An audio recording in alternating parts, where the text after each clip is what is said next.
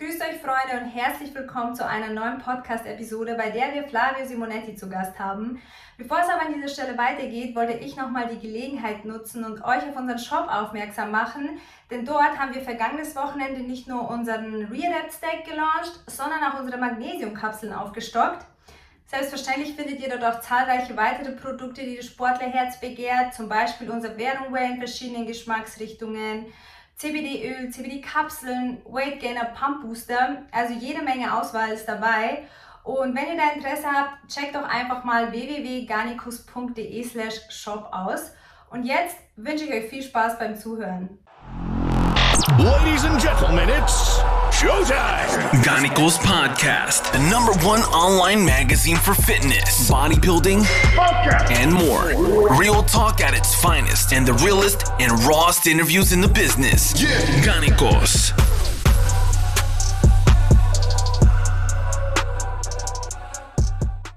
Dann sind wir jetzt live. Einen wunderschönen guten Tag, meine Lieben. Ich begrüße euch zu einer neuen Episode des Garnicus Podcasts. Heute zu Gast ein Urgestein, beziehungsweise wohl eher das Urgestein der deutschsprachigen Fitness-YouTube-Szene, nämlich kein geringerer als Flavio Simonetti. Flavio, erstmal vielen Dank für deine Zeit und herzlich willkommen im Garnicus Podcast. Ja, vielen Dank, dass ich dabei sein kann. Ja, ich freue mich auf jeden Fall, mit einem, vielleicht sogar dem ersten Fitness-YouTuber Deutschlands zu sprechen. Ich möchte mit einem Zitat starten. Du hast es hinter dir schon aufgebaut, du hast mir dein neues Buch gesendet. Ich habe es äh, extra vorher schon mal aufgemacht und das gute Ding heißt Muskelaufbau, das einfachste Trainingsbuch der Welt. Und du hast da am Anfang im Vorwort geschrieben, ich zitiere, die Gewichte waren meine Hoffnung, dieses eine Mädchen für mich zu gewinnen, aber der Erfolg blieb aus. Weder die Muskeln noch das Mädchen interessierten sich für mich. Wenn du die ganzen Jahre und deine Laufbahn mal Revue passieren lässt, wie wirkt es heute auf dich, wenn du dich daran erinnerst, dass eigentlich alles irgendwo damit angefangen hat, dass man einem Mädchen imponieren wollte? ja. Auf jeden Fall. Ich meine, es sind schon einige Jahre vergangen. Ich glaube, jetzt mittlerweile müssten es dann das 24. Jahr kommt jetzt dieses Jahr. Mhm. Und ich glaube, ich bin nicht so ganz alleine mit, mit diesem Werdegang. Ich glaube, viele fangen an, um die Mädchen ja. zu imponieren. Deswegen fühle ich mich nicht alleine, aber klar, man hat, man hat einen langen Weg und man hatte eine Hoffnung und äh, ich bin eigentlich überrascht, dass ich es immer noch durchgezogen habe. Ich habe letztens überlegt, ich glaube, ich habe sechs, sieben Jahre gebraucht, bis da wirklich sichtbar Muskeln kamen. Also ich war keiner, der die Gewichte anhebt und plötzlich sieht man alles, sondern ich ja. habe ganz, ganz lange gebraucht und irgendwie hatte ich die Geduld oder die Naivität dran zu bleiben. Hast du das überall in deinem Leben? Also es ist schon krass, ich habe es gelesen, sechs, sieben Jahre. Also bei mir hat es auch lange gedauert, aber nicht ganz so lange. Das ist schon unüblich, dass da jemand dabei bleibt. Heute haben die, die Anfänger haben immer vor Augen, innerhalb kürzester Zeit ganz dicke Arme zu bekommen und es funktioniert nicht und dann hören sie auf. Du bist lange dabei geblieben. Mhm. Ja, ich würde sagen, es ist irgendwie doch ein Markenzeichen von mir. Ähm, ich bin zu euphorisch in vielen Sachen, immer so schnell und hektisch. Wir müssen jetzt auch mit den Mitarbeitern immer, wir müssen jetzt schnell hier und da und hier mhm. und dort. Und dann ähm, habe ich immer das Gefühl, so nächste Woche und dann passiert dies und das. Und in der Praxis dauert alles viel, viel länger. Also dieses Buch hier, das, das du ja auch in der Hand gehalten hast, ja, mhm. das habe ich damals 2012 mit dem Riva Verlag, mit dem Christian Jund, ein echt toller Typ, habe ich äh, mündlich gesagt, ich schreibe dir ein Buch. Wir haben das jedes Jahr gesagt fast oder haben dann vielleicht mal zwei Jahre Pause gehabt. Und ich habe, ich bin so ein Typ, ich sag ein Mann, ein Wort, ich ziehe mein Ding durch, aber ich brauche bei allen Dingen länger. Ich mhm. habe jetzt zum Beispiel auch, äh, das wird jetzt auch in nächster Zeit kommen, ich habe mich wieder mit der Börse beschäftigt und bin jetzt nach 18 Jahren erfolgreich an der Börse. Und ähm, natürlich spielt auch der Markt ein bisschen eine Rolle, aber ich habe 18 Jahre jetzt gebraucht, um damit irgendwie seit einem halben Jahr Geld zu verdienen. Und ich brauche mit allen viel, viel zu lange. Und eigentlich bin ich eigentlich überhaupt kein Vorbild, weil ich keiner bin, der da jetzt dastehen kann und sagt, ich guck mal hin, wie schnell ich hier von A nach B kam. Aber so ist es bei mir mal. Wie viel von dem Buch ist jetzt noch 2012 und wie viel ist 2021, wenn du das mal so überschlägst? Von, vom Know-how her?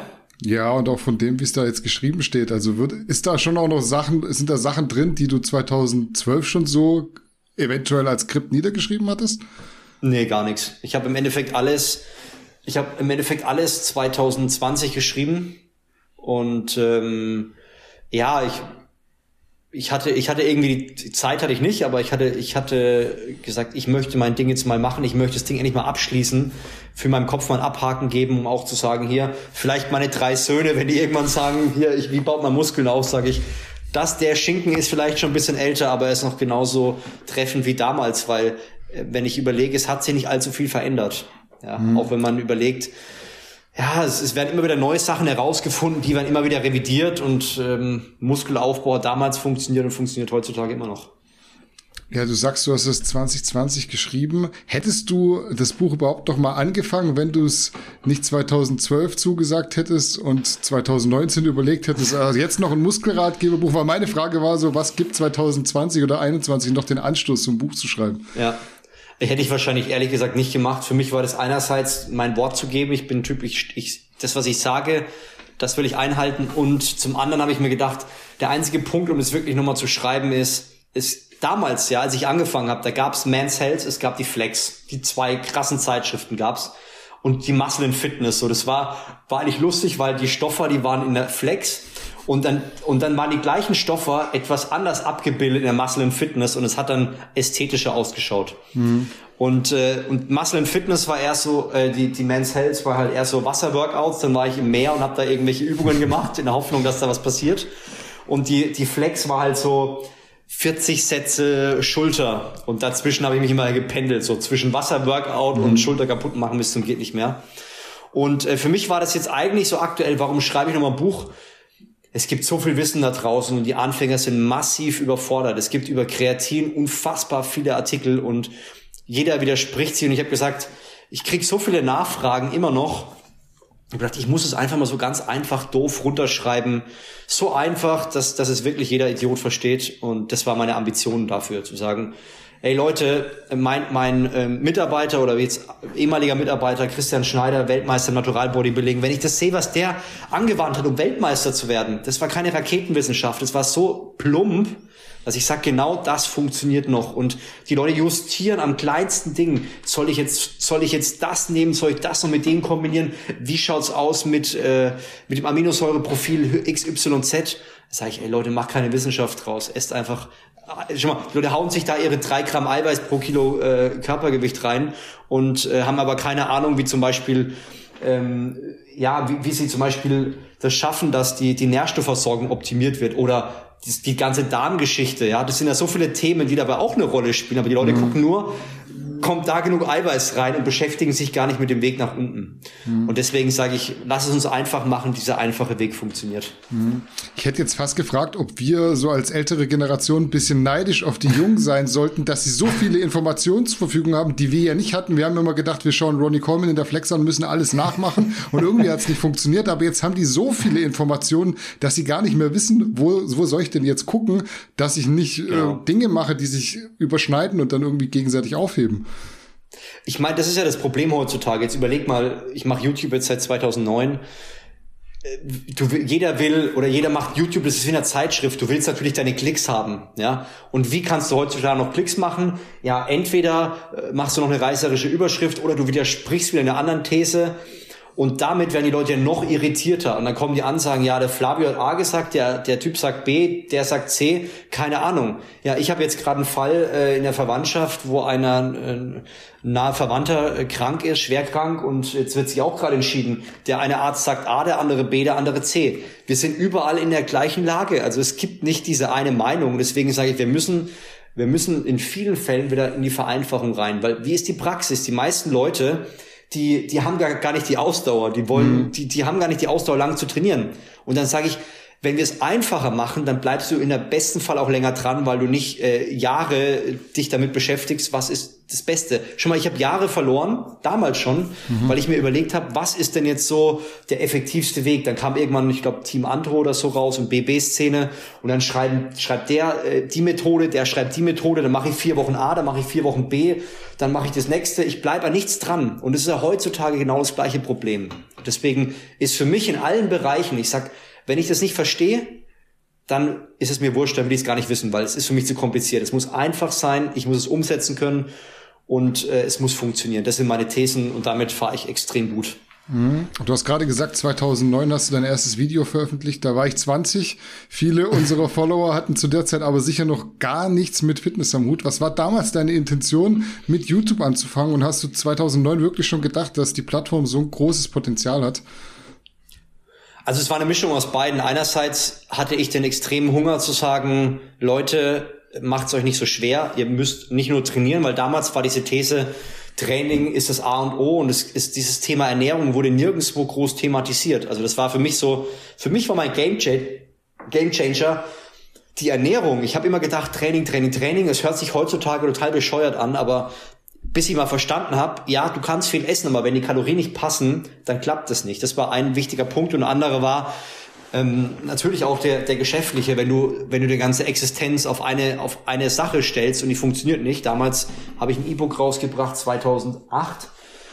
Ähm, der Schritt-für-Schritt-Ratgeber zum explosiven Muskelaufbau hieß es. Und ähm, damals war es dann so, dass da habe ich mein ganzes Wissen reingepackt und ähm, äh, Google AdWords hat dann gesagt, nee, sie haben keinen Bock mehr auf diese One-Pager und haben mich rausgehauen. Und da hat ein Mentor gesagt, hey, probier mal YouTube aus.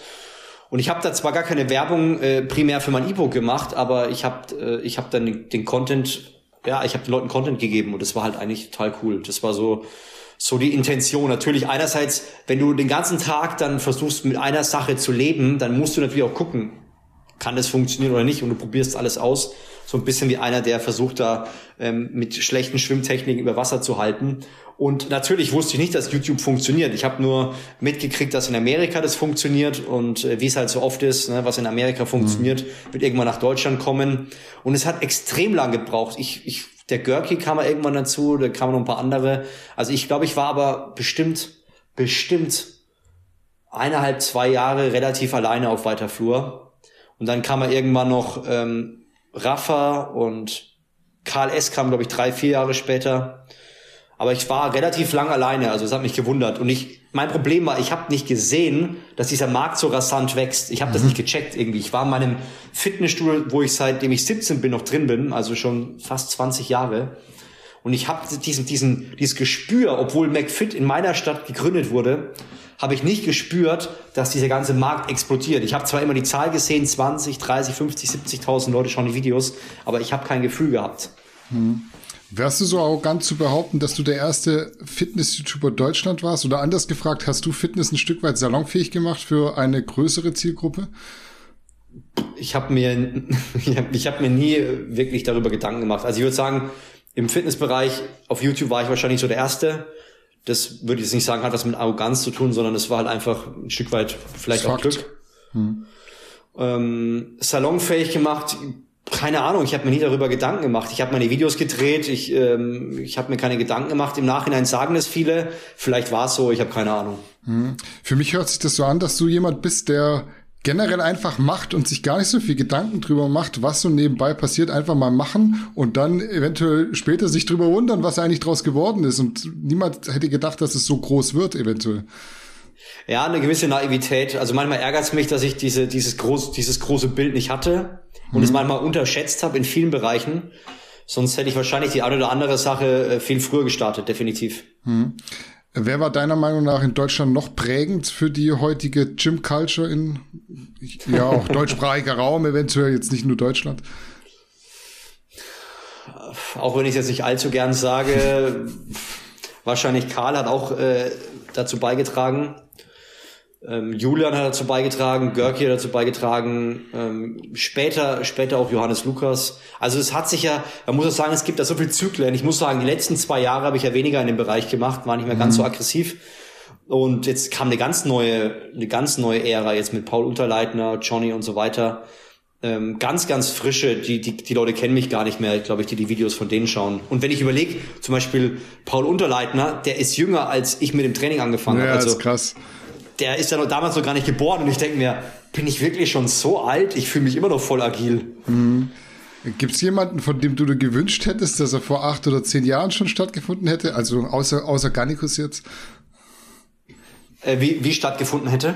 Also auf YouTube. Es gibt ja jetzt wirklich so neue Protagonisten. Du sagst es auch im Paul Unterleiten. Das ist zwar eine völlig andere Generation, die machen ganz andere Sachen so gefühlt im, im Vergleich zu früher. Aber ja. würdest du sagen, aus der Ära hätte schon mal damals jemand stattfinden können oder sollen, dass es so ein bisschen cooler, aufgelockerter, anders gewesen wäre? 100 Prozent. Ich meine, ich war ja, ich muss ja sagen, ich habe einen Mentor gehabt, der kam aus dem, wie man E-Book schreibt und der hat dann damals ähm, äh, Videos gemacht und diese Videoart habe ich übernommen, so ganz steif, weil ich nicht wusste, das gab's ja nicht. Ich habe im Endeffekt einen weißen Hintergrund gehabt und habe dann da irgendwie geredet.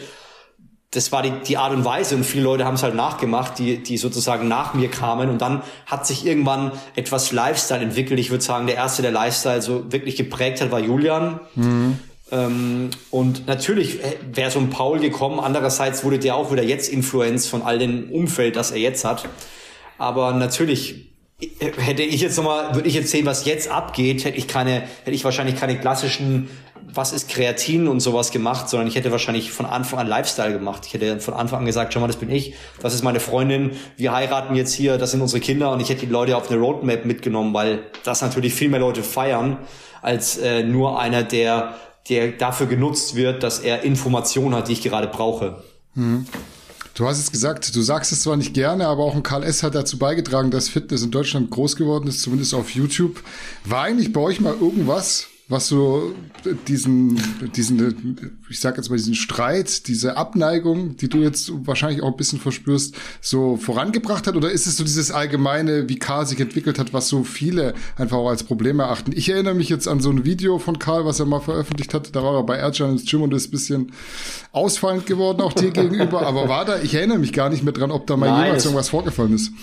Es war nix. Er hat's halt, er hat's halt damals er war, er war halt smart, er hat mit, hat er mit null angefangen, war relativ schnell aus, erfolgreich und hat halt die Chance genutzt.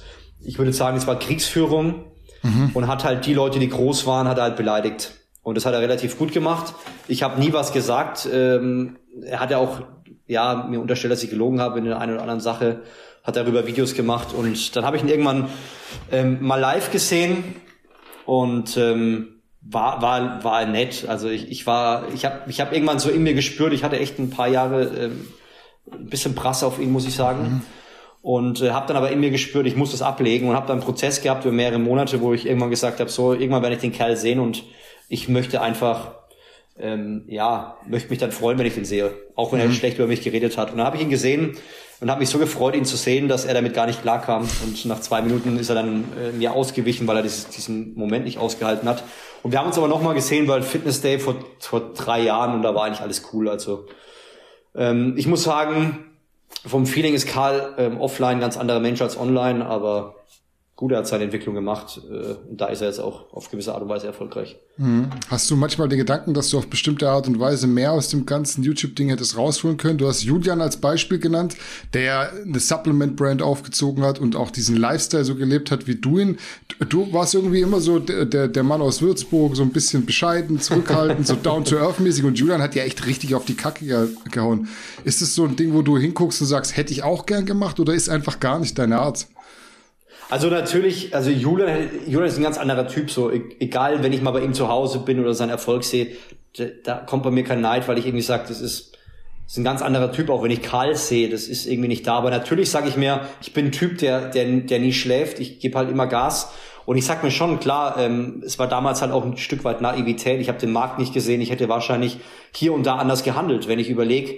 Ich habe 2000 ich weiß nicht mehr genau das Jahr, aber ich sag mal, 2007 habe ich meinen ersten Fitness-Online-Shop gehabt. Mhm. Ja, und ich habe den aufgehört, ähm, 2009, 2010 irgendwie sowas, weil ich gesagt habe, ja, lohnt sich nicht. Ich habe da Konkurrenz. Ich habe damals sogar schon ähm, auch Eiweißpreise verglichen und habe aber nie die, ich, ich habe das nicht so weit gesehen. Ich habe nur gesehen, was ist mein Einkaufspreis, was verlangt die Konkurrenz. Und da gibt's ja schon genug Konkurrenz. Da war halt Best Body Nutrition, Body Attack.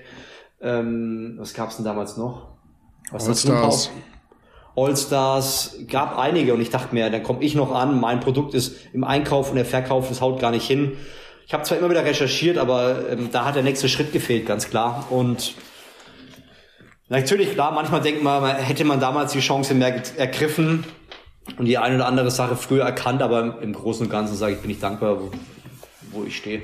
Hm, wenn du Fitness-YouTube heute vergleichst mit Fitness-YouTube damals, was war damals besser, was ist heute besser? Oder vielleicht kann man besser auch mit anders ersetzen? Hm, also damals war es halt, waren es halt Anfänge, wie es halt überall so ist. Wenn ich mir das immer Hip-Hop vergleiche, war halt die Anfänge im deutschen Hip-Hop waren halt absolute Beginner und und äh, Sammy Deluxe, so ganz nette Kerle, die, die coole, coole Beats haben, Fanta 4, ja, nette Beats. Und dann kam halt Acro Berlin und Co., die halt einfach nur vulgär, ähm, es war Kunst, aber ich konnte damit halt nichts anfangen, aber es war halt, es war halt wirklich bam, es war voll in die Fresse. Mhm. Und das Entwicklung weiß man halt nie, wo die hinführt. Und am Anfang, ja, wirkt die halt manchmal ein bisschen naiv. Und ich glaube, das war so der Anfang, so die Leute wollen nur Tipps, ich gebe den Tipps und drüber hinaus äh, wollen die wahrscheinlich nichts haben. Und ich glaube, damals wäre es wahrscheinlich schlauer gewesen, mehr auf Lifestyle zu gehen und den, die Menschen mehr auf den Weg mitzuführen. Also nicht nur dieser Flavio, der da fünf Minuten Video über Proteinpulver redet, sondern wirklich, wer ist der Flavio hinter der Bühne? Und das habt ihr ja damals, äh, ich glaube mittlerweile auch schon zwei Jahre her, mal so ein bisschen rausgebracht, so diese Roadmap, äh, wo wohne ich, hm. was mache ich ehrenamtlich und so weiter. Und hätte ich das selber wahrscheinlich früher verstanden, hätte ich das wahrscheinlich viel stärker genutzt. Hm. Hattest du eigentlich mal einen Shitstorm im Internet? Ich hatte mal einen, genau, das war das mit dem Krealkalin. Ah, okay, stimmt, stimmt. Das war mal einer, ähm, aber sonst kann ich mich jetzt aktuell an keinen erinnern. Ist nichts gelegen geblieben, aber so wirklich, oder? Es gab, es gab natürlich den einen oder anderen, der, der immer noch versuchte, auf diesen alten Kamellen zu reiten, aber ich habe ich hab meiner Meinung nach nichts vorzuwerfen und deswegen, ja. Ich, ich, hab, ich bin auch nicht drauf eingegangen, ich bin in keinem Video drauf eingegangen, weil es für mich einfach, ich habe da keinen Grund gesehen, jetzt da mit den Leuten drüber zu diskutieren. Mhm. Wie beäugst du das, dass solche Shitstorms teilweise eine ganz krasse Eigendynamik auslösen und sogar Karrieren beenden können? Ich finde das so ein bisschen ja. bedenklich, wenn man das anguckt auf Social Media heutzutage. Also ich muss sagen, es ist schon krass. Ich habe das nie wirklich erlebt, deswegen ähm, weiß ich nicht, wie Leute sich da fühlen, aber es ist schon krass, wenn man ja sieht, das geht ja sogar teilweise in den Suizid rein, also jetzt nicht im Fitnessbereich, aber allgemein.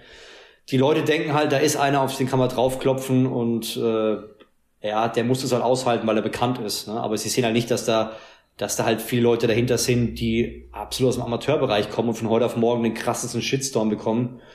Und ähm, ja, das ist schon heftig. Ich meine, ich habe es jetzt vor, vor einigen Monaten mal erlebt. Ich, ich weiß nicht, ob es Bots waren oder einfach Vollidioten, die halt dann irgendwie Morddrohungen so mal aus Scheiß äh, dir schreiben. Oder dann auch gegen deine Familie gerichtet. Und denkst du so, okay, das ist aber jetzt ein bisschen komisch. Äh, wenn ich mir denke, sowas hättest du natürlich jetzt täglich äh, hundertfach und äh, die nächsten paar Jahre, da kann mir schon vorstellen, dass die Leute wirklich verrückt werden. Ne? Mhm. Und dass du da wirklich auch Existenzen und ähm, Leben da auch gefährdest. Welche Rolle spielt sowas in der Erziehung? Du hast mittlerweile drei Kids und die wachsen ja auch auf, die werden größer und kommen immer früher in Kontakt mit diesem Social Media Ding. Wie handhabt ihr das bei euch zu Hause? Also aktuell, das fängt wahrscheinlich jetzt die nächsten paar Jahre an. Mein ja. größter ist jetzt sechs Jahre. Also natürlich äh, interessiert ihn das, sobald er irgendwas hört und Handy und mhm. das ist schon alles für ihn interessant. Also ich muss sagen, ich habe schon ganz großen Respekt davor, weil wenn ich überlege, was ich mir mit 13 Jahren für eine Scheiße angeschaut habe, mit Pornografie und sowas, ne?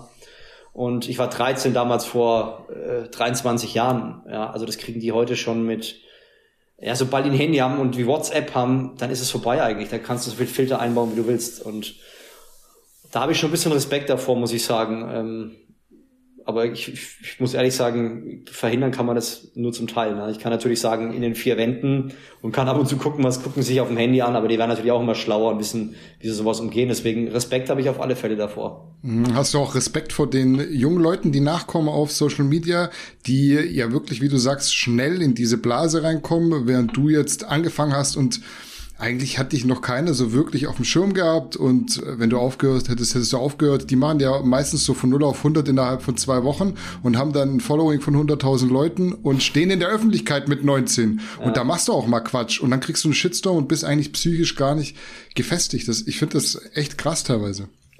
Ja, also das ist natürlich ein Thema. Ich habe ja, ähm, ich habe damals zum Beispiel jetzt schon gutes Geld verdient. Ich habe das ja nie auf dem, am, am äh, irgendwo groß hingehangen. Ne? Wenn ich jetzt gucke, der Karl hat es halt marketingtechnisch perfekt ausgenutzt, gleich ein M5 und alles Mögliche.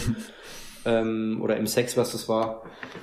Und ähm, ja, da, da, da, da, da merkst du halt teilweise auch, dass Leute dann zum, zum Beispiel eine Zeit lang rausgehen und gar kein Social, Social Media mehr machen. Also so eine Sophia Thiel, die hat es ja auch knallhart erlebt, die dann mal eine Zeit lang aus, äh, raus musste.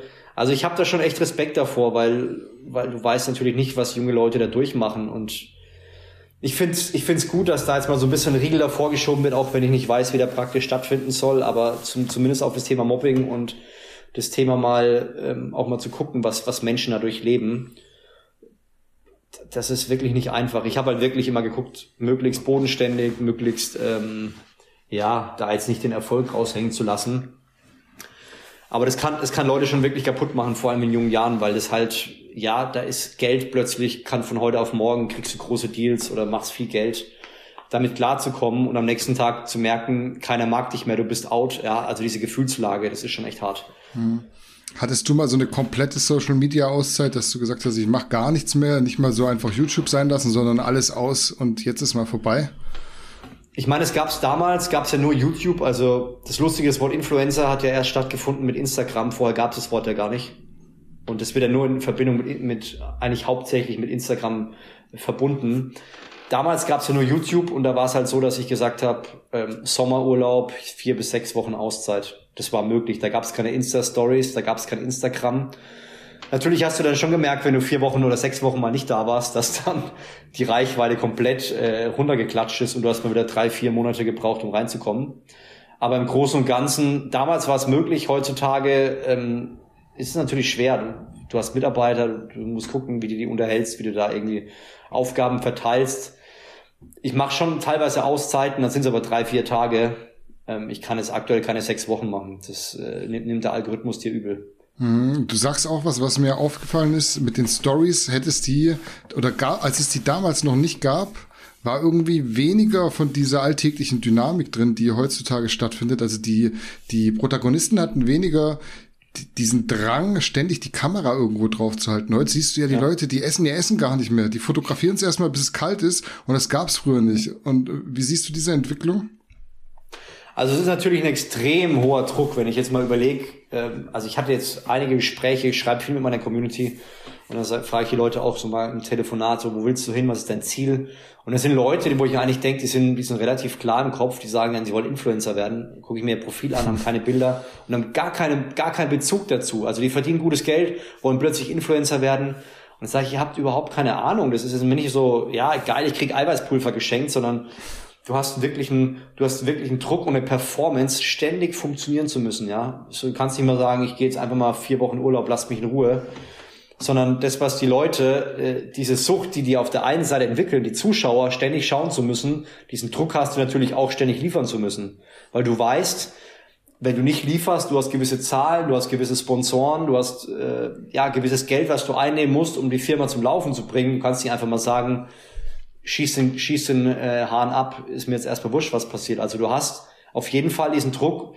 Ähm, und ich merke das auch so, diese neuen, diese neuen Formate, 15 Sekunden Reels, ja, fuck, da bleibst du einfach mal eine halbe Stunde hängen und kommst da gar nicht mehr runter. Also das ja. ist natürlich einerseits ist es gut, weil die Leute dich besser kennenlernen auf unterschiedliche Art und Weise. Aber es ist insofern auch wieder schlecht, weil du, weil auf beiden Seiten, sowohl der Zuschauer als auch der Content Creator irgendwann in der Bubble drin ist und da teilweise nicht mehr wirklich rauskommt. Er kommt nicht mehr runter. Und das ist heutzutage ein großes Problem.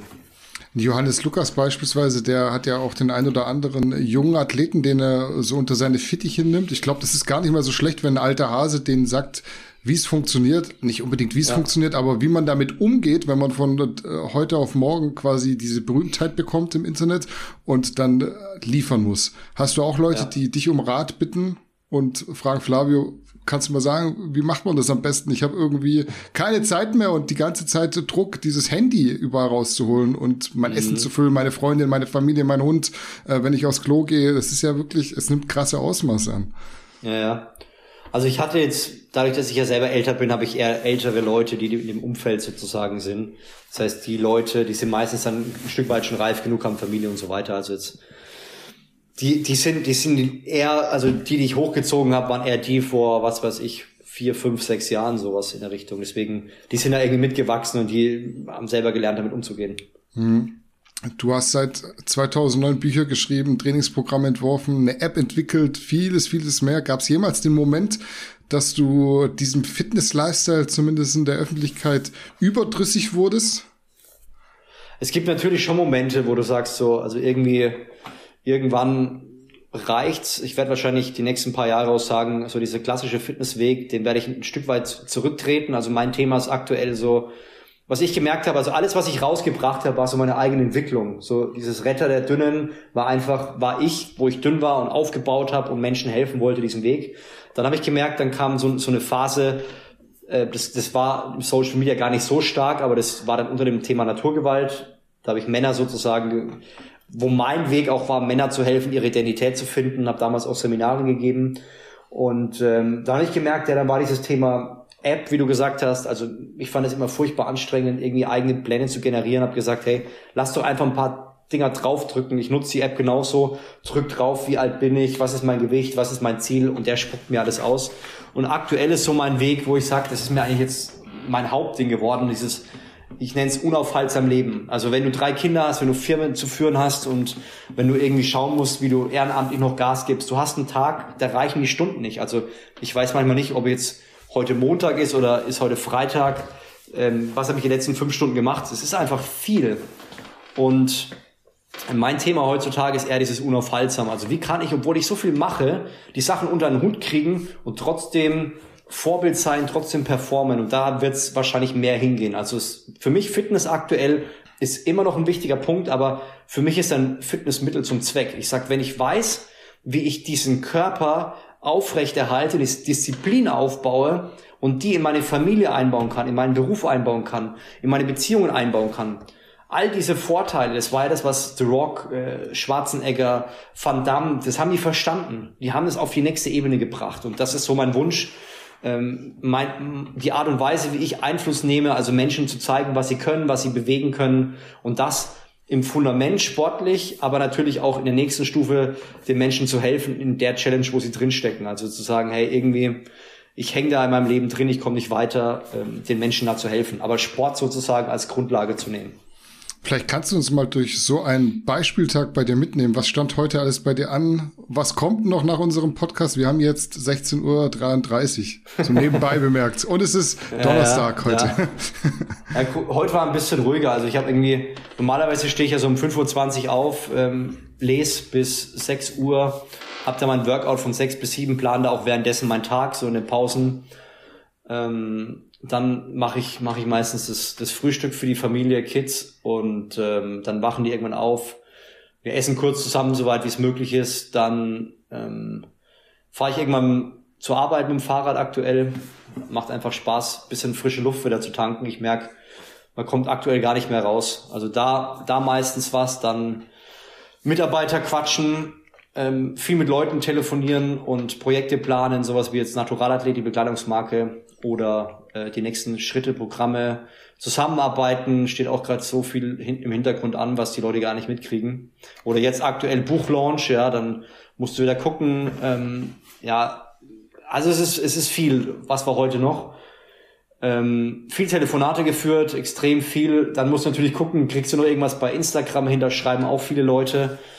Und dann war mein Bruder kurz da, mal ganz kurz Zeit wieder mit dem gehabt, mit der Familie. Meine Mutter haben wir da gesehen aber auch nur 10, 20 Minuten, weil er auch wieder gleich weitermachen muss.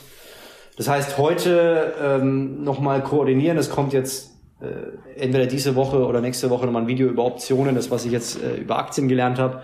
Ich habe ab, ab, und zu Bock, so Selbstexperimente zu machen. Mhm. Finde ich ganz geil. Ähm, das wird auch ein spannendes Video, wie ich mit 50.000 Euro Barge, äh, also wirklich 50.000 Euro einen Monat an der Börse Hand äh, äh, arbeite, was da rauskommt. Das war jetzt heute noch und kommt gleich noch. Und dann, was haben wir heute? Donnerstag? Ja, muss ja kurz Donnerstag.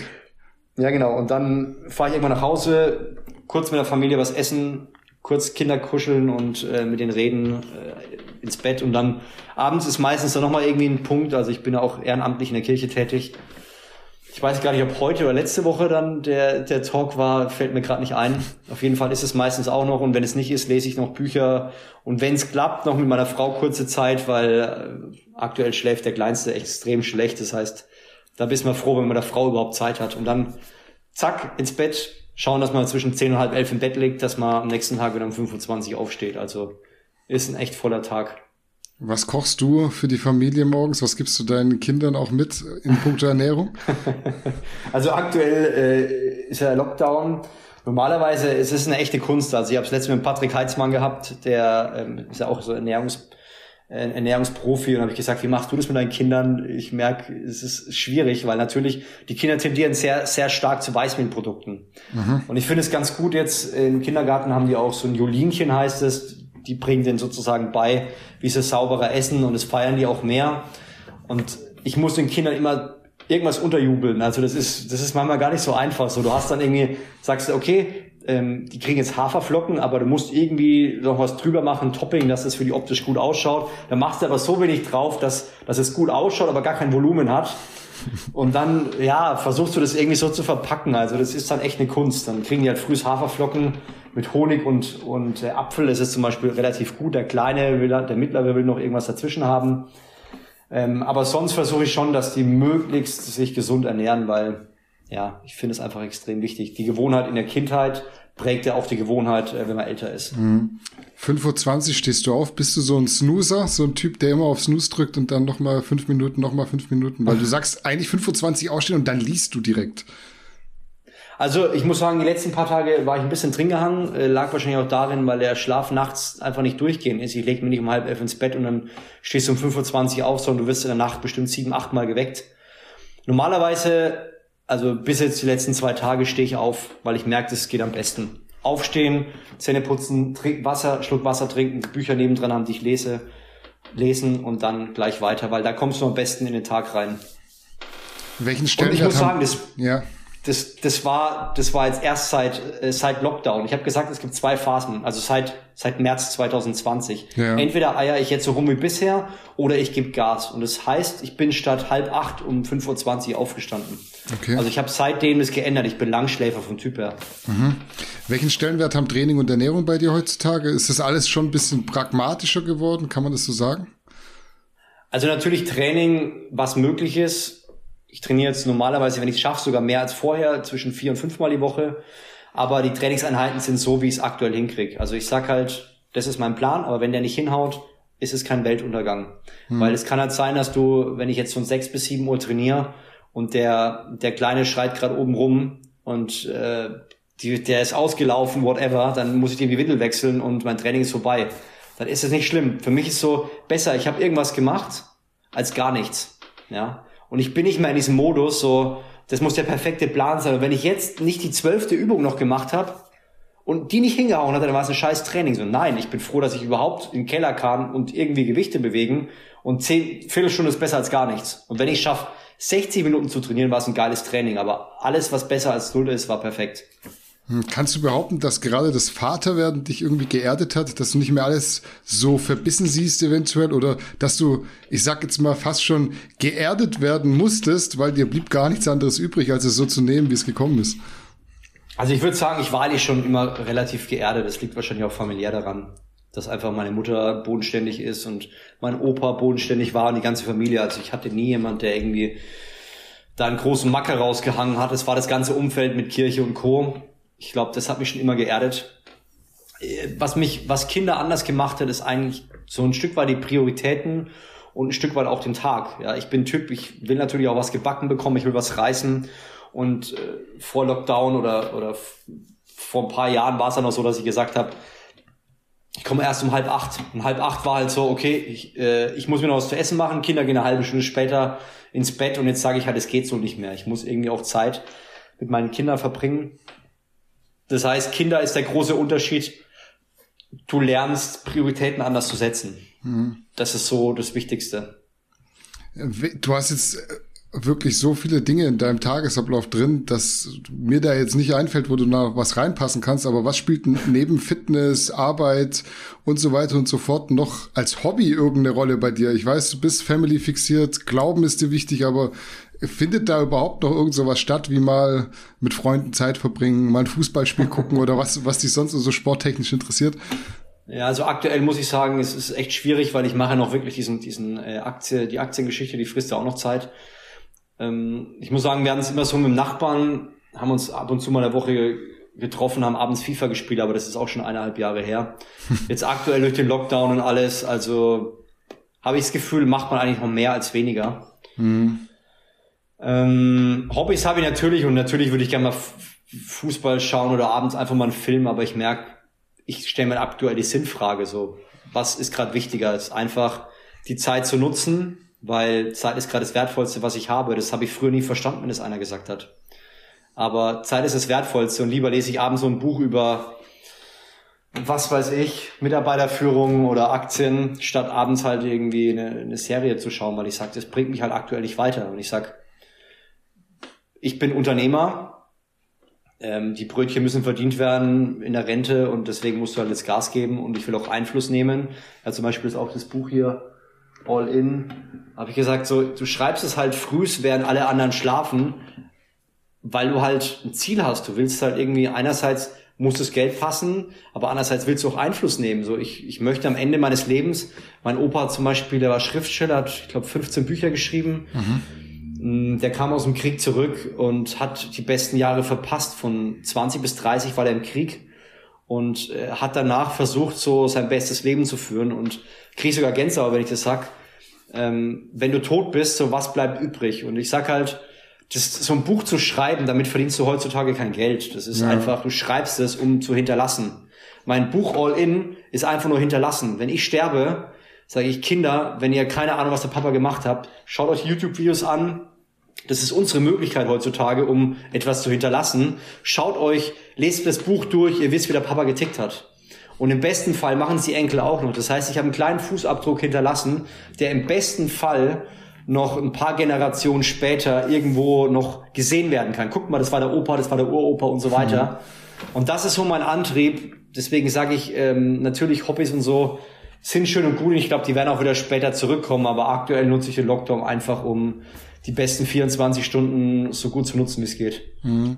Siehst du bei all diesem Drang immer irgendwas zu machen, was produktiv ist? Also ich, ich kenne das von mir auch, setz dich abends hin und irgendwie fühlst du dich schlecht, wenn du einfach bloß Fußball guckst oder einfach mal bloß aufs Handy und irgendwas anschaust, irgendwas liest, was jetzt nicht mit Persönlichkeitsentwicklung, nichts mit irgendwie Science-Content zu tun hat, der dich weiterbringt. Siehst du das Dilemma auch, dass du dann irgendwann so völlig ausbrennst und, und dir die Frage stellst, ist nicht manchmal auch einfach cool, zwei Stunden nichts zu machen? Also deswegen liebe ich es aktuell eigentlich total Spaziergang. Also das hört sich total rentnermäßig an. Ich, du bist ja jetzt, wie alt bist du jetzt? Ich bin äh, 31. Ja. Ähm, ich hatte mal eine Sinnkrise übrigens mit 30. ähm, aber das ist ein, ein, anderes Thema. Ich hatte definitiv die Phase, oder ich merke es immer wieder, je mehr du machst, desto mehr musst du auch zurückschalten. Also mhm. ich brauche Phasen, deswegen fahre ich Fahrrad am, am, Tag wahrscheinlich 50 Minuten, 20, 25 hin, mhm. 25 zurück. Ich brauche Phasen, wo ich spazieren gehe. Ich brauche Phasen, wo ich keine Reize habe, denn dies, das Reiz, der Hauptreiz ist aktuelles Handy. Der Hauptreiz ist ständig natürlich aktiv zu sein. Und du musst, je mehr du machst, desto mehr musst du auch schauen, dass du nichts machst. Und das ist beides super, super, super wichtig. Hm. Sonst, das Problem heutzutage ist einfach, die Leute haben Vorstellungen vom Leben. Ja, so ein 20-Jähriger, finanziell frei mit 25, mit 30. Sag ich, ja, probier das mal aus. Das ist ultra stressig. Und äh, natürlich hasselst du nur. Du musst beides hinkriegen. Du musst Gas geben und du musst es schaffen, runterzukommen. Und bei mir ist runterzukommen zum Beispiel das Wochenende. Ja, mhm. Samstag, Sonntag mache ich fast gar nichts. Okay. Ich sag zum Beispiel, Sonntag ist total heilig. Ähm, da ruf mich nicht über Business an, interessiert mich auch nicht. Ich muss da schauen, dass ich da runterkomme und Familiezeit verbringe. Weil du kannst nicht 24-7 Gas geben. Irgendwann, wie, wie du sagst, du brennst aus, du wirst verrückt. Und die Leute heutzutage, muss man überlegen, wir, wir haben hunderttausende von Einflüsse. Natürlich, das simple Einfluss ist, ähm, ich laufe jetzt hier in die Richtung, da ist eine Tür, ich muss stehen bleiben, muss die Tür aufmachen, muss sie zumachen, muss Stü äh, Schlüssel zudrehen, aber du hast auch so ganz simple Einflüsse. Du machst die Reels und alle 15 Sekunden kriegst du einen neuen Einfluss. Mhm. Und all das prasselt doch auf dein Hirn. Du wirst da irgendwann verrückt. Du siehst dann hier einen, der Geld verdient, dann siehst du hier eine Frau, dann siehst du hier einen, der Fitness macht dann, und es geht im 15 Sekunden Rhythmus. Mhm. Meistens noch schneller, weil die Leute ja wirklich so durchscrollen. Das heißt, du musst wirklich gucken, was macht für mich aktuell Sinn? Nicht nur ein Buch zu lesen, weil ich ein Buch lese, sondern das Buch, was ich lese, will ich das auch wirklich umsetzen. Setze ich das wirklich um oder das größte Fehler, den du machen kannst, ist, äh, ich habe fünf Ziele auf einmal. So, ich möchte jetzt meine Finanzen, möchte jetzt 1000 Euro passives Einkommen, ich möchte fünf Kilo Muskeln aufbauen, möchte eine Frau daten und äh, ba ba ba, da wirst du irgendwann verrückt, ja. Mhm. Also im Grunde genommen weniger ist mehr und du brauchst deine Ruhephase, sonst kommst du nicht, sonst kommst du irgendwann nicht mehr klar. Hast du zwei Handys, dass du das handeln kannst, Business und Privat, wenn du am Wochenende mal sagst, jetzt ist äh, Family Time? Das wissen die Leute eigentlich. Also ich habe zwei Handys, aber das zweite Handy nutze ich aktuell gar nicht. Ich, ich sag den Leuten einfach, hey Leute, äh, unter der Woche und das haben die meisten verstanden. Mhm. Kennst du den Film Social Dilemma? Ich bin mir nicht sicher. Also ich habe mal eine Netflix-Dokumentation über soziale Medien auch, wo man so sieht, wie das die Menschen einfach so in den Band zieht und wie das alles entworfen wurde, plus um die Menschen einfach zu fesseln. Also wirklich mit diesem, du weißt ganz genau, swipe up, ich komme zu irgendeinem Link, swipe down, ich aktualisiere irgendeine Seite. Und das finde ich so echt mhm. bezeichnet für unsere Zeit heutzutage, wie einfach das geht, die Menschen bei was zu halten, was überhaupt gar keinen Sinn macht eigentlich. Und du hast nachher nichts gemacht. Ja, es ist, ich glaube, die, die größte Challenge ist heutzutage, die Leute sehnen sich nach Reizen, nach neuen Reizen. Mhm. Und ich nehme mich da nicht raus, auch ich sehe mich da immer nach neuen Reizen. So am Wochenende denke ich mir, oh, wann ist ein Fußball? Ah, Ergebnisse, geil. Und dann, wenn, wenn die Ergebnisse nicht da sind, oh, wann fängt die Börse wieder an? Oh, Kryptowährung gibt's ja auch noch. Und dann, du versuchst ständig diese Reize zu befriedigen. Mhm. Und die höchste Kunst heutzutage ist, und deswegen liebe ich das, nach Italien zu gehen. Ähm, mein Vater kommt aus dem, aus dem Dorf im Süden, wo, wo die Leute ganz arm sind und und ich liebe es, da runterzugehen, weil ich einfach so dieses Gespür habe, so, hier juckt's kein, was du für ein Auto fährst. Hier bist du einfach in der Natur. Es ist wurscht, wo du schläfst. Hier geht's nur um Menschen, ja. Menschen, die sprechen, die miteinander Zeit haben, die quatschen und du gehst nach Hause. So eine der schönsten Dinge, die ich da unten gelernt habe, war, ähm, da war ich noch ein bisschen jünger und da, da bin ich runter, das, das war in so einem Dorfkern und du läufst da runter und es gab so, so einen neuen und eine alte ähm, einen alten Dorfteil. Und in diesem alten Dorfteil, da waren wir direkt um die Ecke, waren, waren immer so fünf, sechs alte Herren, alle Ü90. Mhm. Die sind gegen, gegen 10 Uhr hat er sein, sein, sein Ding aufgemacht, sein Rollo, hat da geschnitzt, die anderen vier Leute waren außen rum und die haben die ganze Zeit gelacht, geschimpft, die haben die ganze Zeit geredet. Der hat geschnitzt, hat ein bisschen mitgequatscht und um ein Uhr hat er sein Ding zugemacht, alle haben sich schlafen gelegt. Um vier, fünf Uhr sind die wieder hingekommen, haben wieder gequatscht, haben gelacht, geweint, geschrien. Und abends um zehn, elf, zwölf sind die nach Hause und das war's. Und es war geil. Und ich habe mir das immer angeschaut und denke mir, das ist eigentlich Leben. So nicht, das kennst du ja auch so, du, man freut sich, Freunde zu treffen und dann trifft man Freunde nur am Handy. Mhm. Und, und so dieser Punkt, so einfach nur mit Menschen reden, seine Probleme wegquatschen, weil Heutzutage hast du nicht mehr die Möglichkeit, du kannst deine Probleme nicht mehr runterreden, so. Du, du verarbeitest sie mit dir selber und dann entsteht irgendwann totaler Bullshit. Totaler Bullshit. Und da ist keiner, der sagt, du redest total die Scheiße, schon mal das, das, das, das an und denkst, ah, danke, du hast mich irgendwie wieder eingeordnet. Mhm. Sondern wir brauchen diese Phasen des Menschlichen und vor allem diese Phasen, die uns helfen, ähm, mal ganz woanders wieder hinzugehen, was ganz anderes zu sehen. Wenn ich da unten bin, dann fahren die da alle vier Panda. Das ist okay. Und du denkst so, und ich bin in Deutschland und renn mir da einen ab. So, du brauchst diese Reize aus beiden Richtungen. Sowohl diesen Reiz von, ähm, ja, was bewegen, aber ich finde vor allem dieser italienische Reiz, Leben genießen, gutes Essen, quatschen und mach dich nicht verrückt. Mhm. Und das finde ich total wichtig. Mhm. Du bist jetzt kein The Rock, aber man kennt dich in der Fitnessszene auf jeden Fall. Hast du manchmal den Wunsch, so dieses innere Bedürfnis, auch in Deutschland das zu haben, was du hast, wenn du nach Italien runterfährst, in dieses kleine Dorf, deine Ruhe, keiner kennt dich und du kannst einfach mal so, einfach mal so der sein, der du wirklich bist. Du verstellst dich jetzt auch nicht also, heutzutage, also du bist schon sehr authentisch, aber einfach mal so Seele baumeln lassen, nicht dran denken, Handy nehmen, Mitarbeitergespräche, Börse checken. Würdest du manchmal wünschen, du hättest es auch hier in Deutschland so krass? Definitiv. Also ich muss sagen, das ist schon eine Phase, dieses, ich meine, wir leben, wir leben von Extremen, würde ich sagen. Ich bin auch ein Typ, der sagt, äh, wenn ich jetzt wahrscheinlich nur noch dieses runterkommen und nur noch da unten leben würde, würde ich auch verrückt werden. Aber häufiger das zu erleben, einfach zu sagen, du brauchst dein Handy einfach zu Hause lassen, ist mir egal, wer mich die nächsten acht Stunden anruft. Und gutes Essen zu essen, auch das Wert zu schätzen, einfach da zu sitzen und Qualität zu genießen, obwohl, also rauszugehen und einfach zu sagen, ich bin hier, ich bin hier. Und jetzt, ich weiß nicht, ob du das kennst, diese Mönche mhm. gab es ja mal vor 20 Jahren so, der Meister wird gefragt, so was ist denn wichtig im Leben? So und er sagt ja, wenn du isst, dann isst du. Und wenn du ja und was noch, ja und wenn du schläfst, dann schläfst du und wenn du trainierst, dann trainierst du. Er sagt ja, das mache ich doch die ganze Zeit. Nein, wenn du wenn du isst, dann bist du auf dem Handy so übersetzt heutzutage, ne? Und wenn du wenn du Auto fährst, dann hörst du Podcast und ich finde so dieses Sein. Ich bin letztens nach ähm, irgendwo hingefahren, Gütersloh, glaube ich. Und da war ich dreieinhalb Stunden und dann war dieser Moment so, Flavio, mach einfach mal aus und genieß einfach mal diese Ruhe auf der Autobahn. Und es war mhm. einfach geil.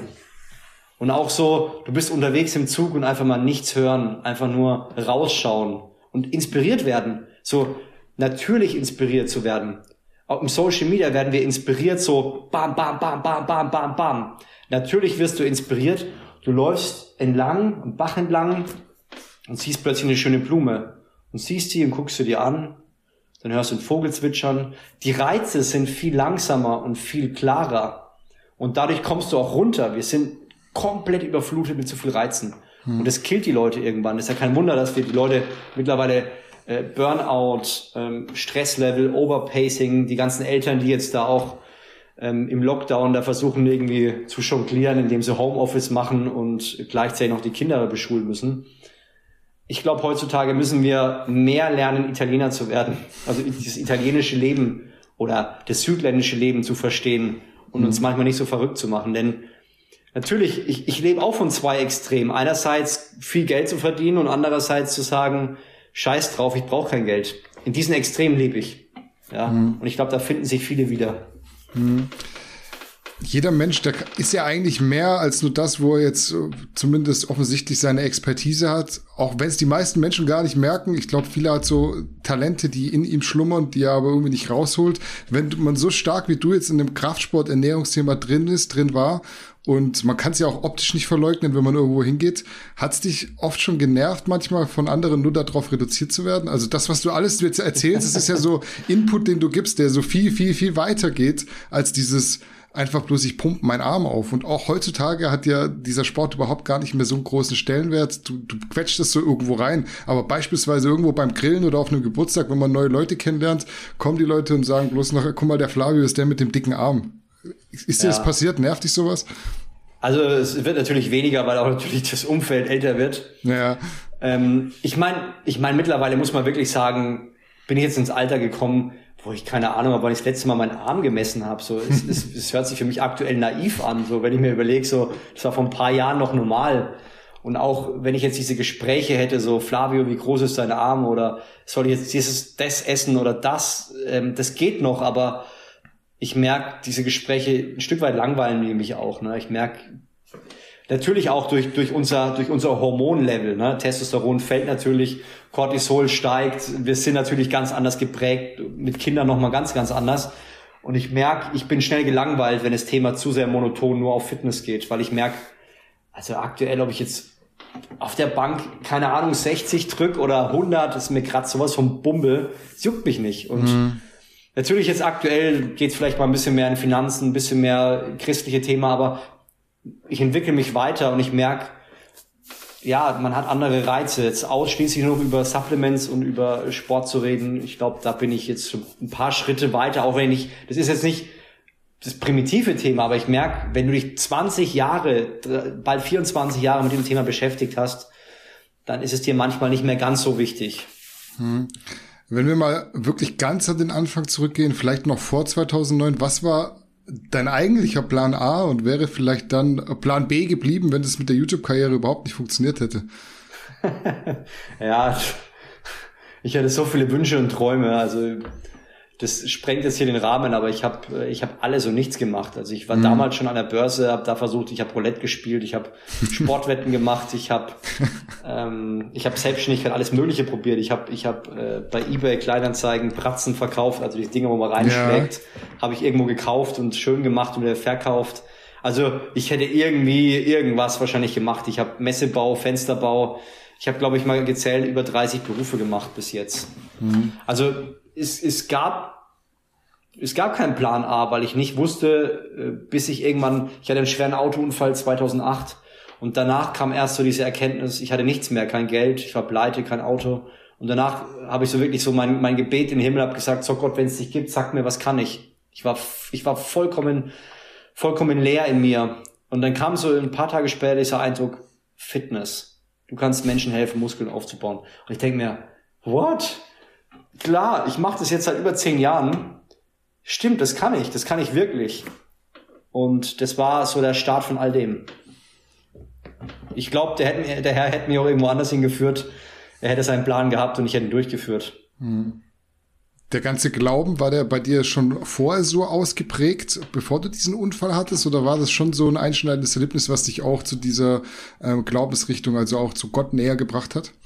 Ja, also ich habe, meine, Eltern waren schon immer gläubig, mein Vater war Katholik oder ist Katholik, hm. meine Mutter äh, evangelisch und okay. ich bin aber immer in die evangelische Richtung rein. Ähm, und für mich war das irgendwann so, ja, Gott, ja, gibt's irgendwo, aber ist mir zu langweilig und mhm. äh, das Tempo ist mir zu, zu, zu, zu lasch und irgendwie nervt's mich auch. Und natürlich hat man so diese christlichen Floskeln ähm, und die waren mir zu langweilig. Also dieses, dieses christliche Leben habe ich gesagt, ich möchte Gas geben, ich möchte im Leben was erreichen, ich möchte erfolgreich sein und so. Und dann habe ich ganz, ganz lange, ich würde sagen von ja 15, 16 bis, bis vielleicht bis zu meinem Autounfall gesagt, ich mache mein eigenes Leben, ich bin mein eigener Gott so fast ein bisschen. Hab die Kirche zwar nie ganz außen vor gelassen, aber das war mein starkes Credo. Und äh, ja, und irgendwann würde ich sagen, war das der beste, das Beste, was mir passieren konnte, irgendwann am Baum zu landen. Mhm. Um komplett genullt zu werden. Ich wurde komplett genullt. Ich habe gesagt, ich habe keine Ahnung. Es waren die letzten 500 Euro. Die Firma, wo ich gearbeitet habe, die ist, die war kurz vor der Insolvenz, hat mir nicht mehr ausgezahlt. Äh, ich war dumm, war zu schnell, habe am Baum geendet und habe gesagt, ich habe kein Geld mehr, ich habe keine Ahnung, was ich kann. Mach du das Beste draus. Und äh, mein Leben hat sich binnen Monaten gefügt, also wirklich, wo ich von 15 bis 24, glaube ich, oder 23, keine Ahnung hatte, was ich kann und was ich bin, hat sich das in Monaten gefügt. Und es war für mich übernatürlich. Hm, kannst du festmachen, an was du glaubst und was Gott für dich ist? ich bin ja jemand, der wirklich aus der Küche ausgetreten ist, aber der nicht sagt, ja. er glaubt an nichts. Ich glaube schon an was und ich glaube auch nicht, dass wir irgendwie so das intelligenteste Wesen im Universum sind. aber kannst du das festmachen, was das für dich bedeutet, dieses, dieses Wort Gott? Ja, also für mich war das relativ simpel irgendwann runtergebrochen. Mm, es gibt verschiedene Ebenen. Es gibt einmal die, die sichtliche, sicht, sichtbare Ebene. Mhm. Also wenn du zum Beispiel siehst, wie, wie ein Wunder passiert vor deinen Augen, ja, dann sagst du, okay, das kann Zufall sein, aber es kann auch sein, dass da was Übernatürliches passiert ist. Ich kann mich erinnern, ähm, für meine Mutter wurde mal gebetet, die hat unterschiedlich lange Beine und äh, es hat einer die Hand aufgelegt und während ich hingeschaut habe, ist der Fuß nachgewachsen. Der wurde auch sogar gemessen. Sag ich, das ist schon mal eine Sache, die ist komplett übernatürlich. Also wenn man mhm. sowas schon mal erlebt, das ist schon mal krass. Ähm, das zweite war, ich habe halt dann irgendwann tiefer geforscht und habe gesagt, okay, äh, wenn es Gott gibt, wenn die Bibel stimmt, dann muss ja irgendwas darauf zurückzuführen sein. Und dann habe ich geforscht und habe festgestellt, okay, ähm, es gab Jesus und wenn es Jesus gab, so was, was, was ist denn passiert?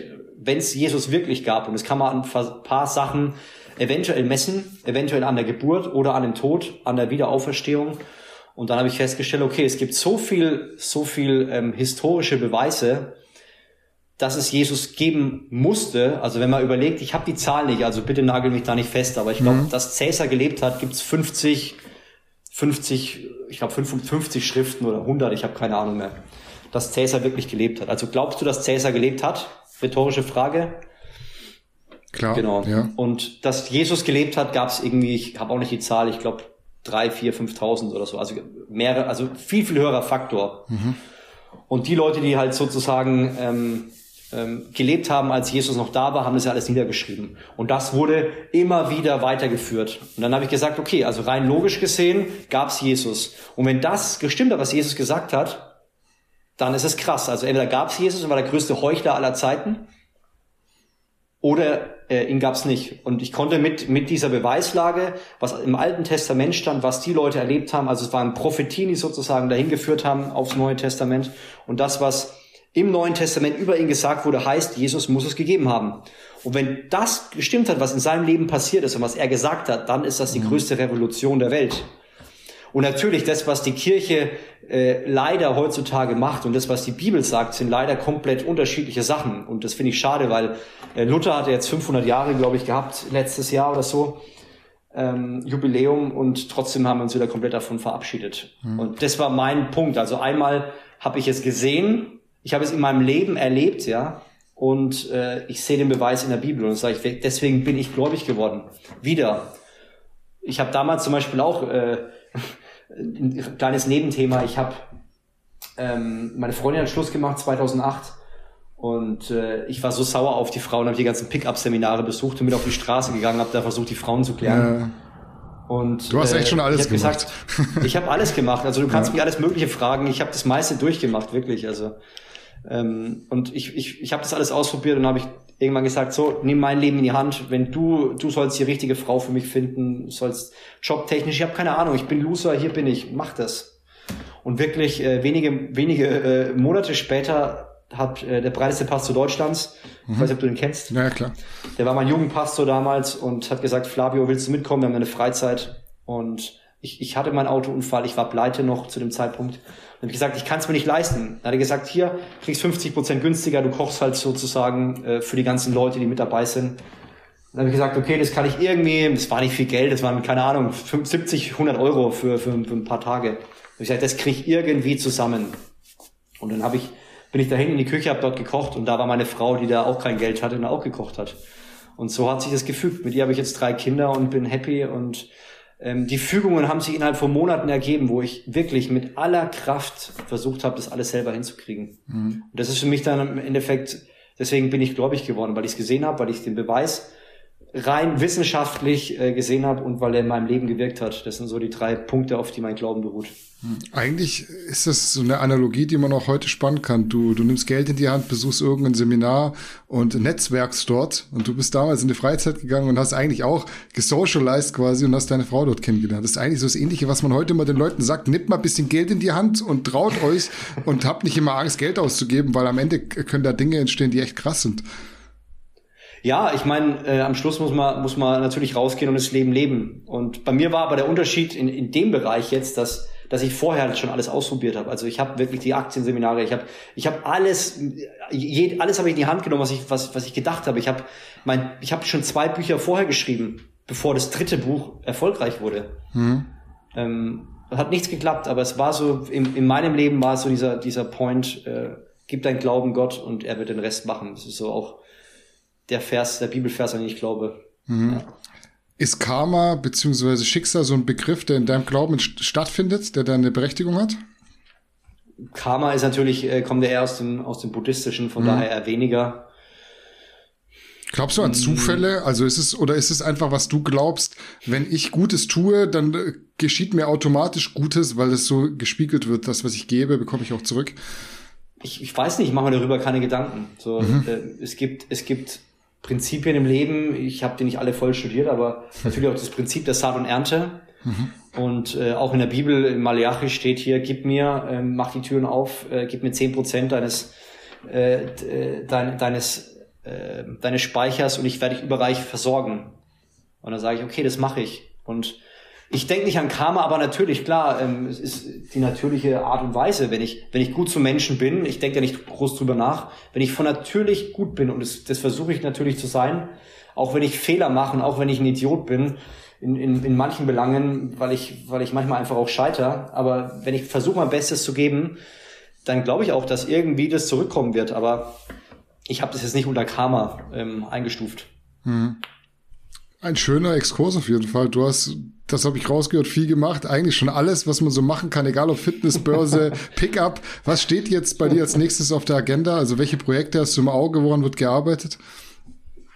Also ich, mein Ziel ist, ist äh, langfristig deutlich weniger zu machen. Deswegen bereite ich gerade vieles darauf vor die aktuellen Sachen ist äh, Naturalathlet läuft läuft eigentlich ganz gut auch parallel weiter, einfach weil es über Amazon läuft und wir eine sehr geile Qualität haben und ähm, wir momentan das, da bin ich ein bisschen stolz drauf, auch wenn ich nicht viele Sachen stolz bin, aber hin und wieder schlagen wir sogar ähm, Adidas, Under Armour und Nike und sie manchmal sogar auf Platz eins in den Rankings. Und da muss ich sagen, da, das, das freut mich, dass man da auch mal so ein paar große äh, Jungs äh, runterhauen kann. Aber Naturalathlet, äh, unaufhaltsam ist so das große Thema. Ich möchte noch mehr Menschen einfach helfen, ähm, Klarheit und ähm, Freude in ihrem Leben wieder zu finden.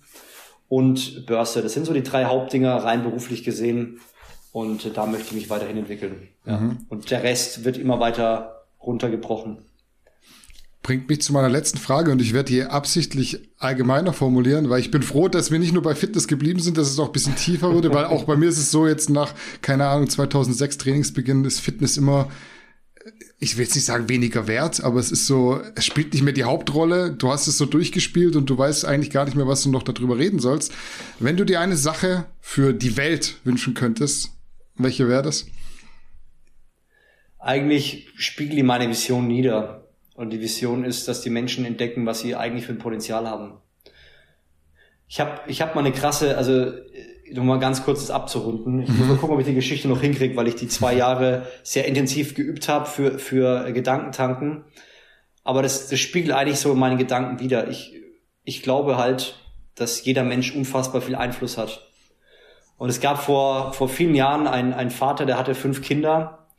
Und ähm, oder es gab einen Jungen, der hatte, hatte fünf Geschwister und vier davon sind in den ersten paar Jahren gestorben. Und der Vater, der war extrem verbittert, der hat natürlich auch viel Scheiße selber mitgemacht, hatte selber Identitätsprobleme.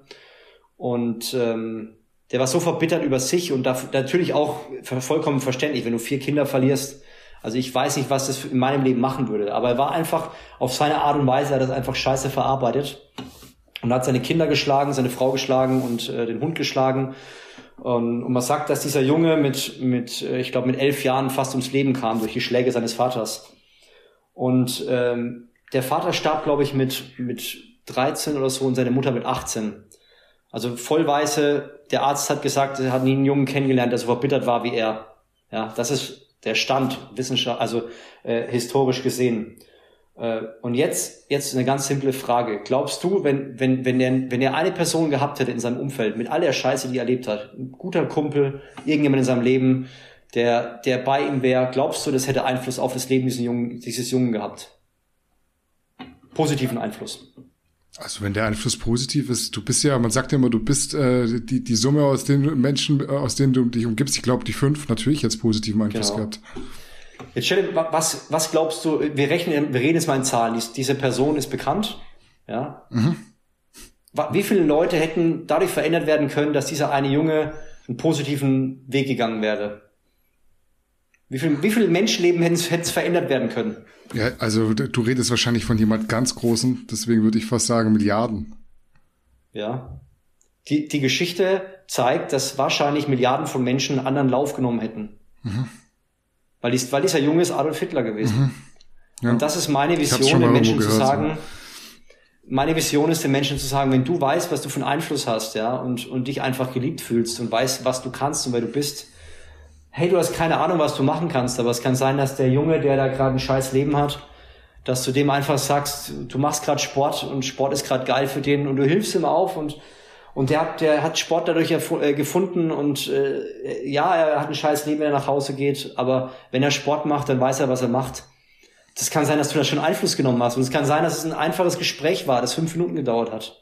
Wir haben keine Ahnung, was wir für einen Einfluss haben und mein Wunsch und mein Traum ist es, dass Menschen einfach erkennen, was sie für einen Einfluss haben und nicht getrieben werden von all dem Luxus, der da draußen ist. Und auch ich muss immer wieder schauen, dass mich das Ganze nicht treibt. Und auch das ist zum Beispiel das Thema von All In, wo ich sage, wir sind von unseren Götzen so oft stark getrieben. Wir haben diesen Wunsch, ständig äh, irgendwas zu haben. Aber tief in uns drin würden wir ein, haben wir einfach einen Wunsch, dass wir anderen, für andere Menschen Einfluss sein können. Und dass andere Menschen sagen, ey, du hast mir so das Leben verholfen. Und äh, ich muss sagen, als letzte Geschichte noch ganz, ganz kurz.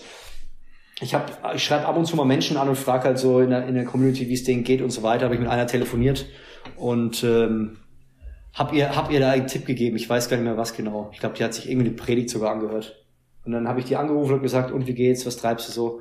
Und dann hat sie gemeint, ey Flavio, du weißt gar nicht, als du mir diesen Tipp gegeben hast, das war genau so eine Predigt, ja, die war sehr, sehr schwer depressiv und so. Und ich wusste gar nicht, was da passiert, habe nur gemeint, sie weiß nicht, wohin mit sich. Und dann hat sie gesagt, hey Flavio, durch diese Predigt, die ich angehört habe, ähm, an dem Tag wollte ich mir das Leben nehmen. Ja, und äh, seitdem habe ich wieder Sinn gefunden. Und sage ich, das ist so krass, das war ein Link, der hat mich nichts gekostet. Mhm. Und wir haben einfach keine Ahnung, was wir für einen Einfluss in unserem Leben haben. Und das ist mein Wunsch, dass Leute erkennen, was sie können. Und wenn wir das verstehen, was wir wirklich können, statt nur uns immer um Geld zu drehen, auch das, ja, auch da muss ich noch lernen und arbeiten. Aber wenn wir das verstehen, dann wird unser Leben unendlich wertvoll. Mhm. Und das wünsche ich mir für die Leute da draußen, die das hören. Hm, super, sehr tiefgründig, aber bevor ich dich entlasse, wir müssen uns noch ein paar Zuschauerfragen widmen. Die habe ich nämlich extra, die habe ich jetzt nicht da eingearbeitet. Aber äh, du hast nachher nochmal die Chance, nochmal so ein ganz abschließendes, das liegt dir echt. Also es war wirklich jetzt so die letzte, letzten 20 Minuten waren sehr, sehr tiefgründig, aber du musst dich, glaube ich, jetzt ein bisschen umprimen, weil es wird jetzt allgemeiner. Okay. Bin dabei. Wir fangen, wir fangen mal mit der ersten Frage an. Die dreht sich nämlich um deinen Sponsor. Was hältst du vom Schritt, dass Rocker nur noch vegane Produkte anbieten möchte? Ja, also ich muss sagen, ähm, finde ich einen guten Weg. Ich bin selber nicht vegan und ich weiß nicht, ob ich es sein werde. Aber ich merke natürlich immer mehr, ähm, wie auch mein mein Gedanke in die Richtung geht. Also ich habe mir natürlich, ich habe vor zwei Jahren, glaube ich, mal ein Experiment gemacht. Das mhm. hieß ähm, ja 14 Tage vegan. Und da habe ich mir natürlich auch mal Dominion und sowas angeschaut, diese richtig krassen Filme. Und äh, ich muss sagen, jedes Mal, wenn ich ein Stück Fleisch esse, äh, spüre ich das so ein Stück weit, dieser Tod eines Tieres und diese tiefe, diesen tiefen Respekt, den dieses Tier jetzt verdient, weil, ich es, weil es getötet wurde. Und ähm, deswegen muss ich sagen, hat das Rocker mega geil gemacht, diesen Weg. Auch wenn ich nicht weiß, ob ich den komplett bis zum Ende gehe.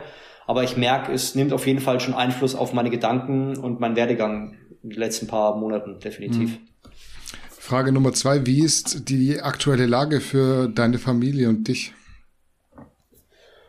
Ähm, natürlich jetzt ist es eine, eine spannende Phase. Ich mache mehr denn je und ähm, es ist nicht allzu einfach, aber perspektivisch wird die Situation definitiv besser. Also ich verbringe bewusst die Zeit mit meinen Kindern und mit meiner Familie und das ist, glaube ich, auch sehr, sehr wichtig gewesen, diese Phase.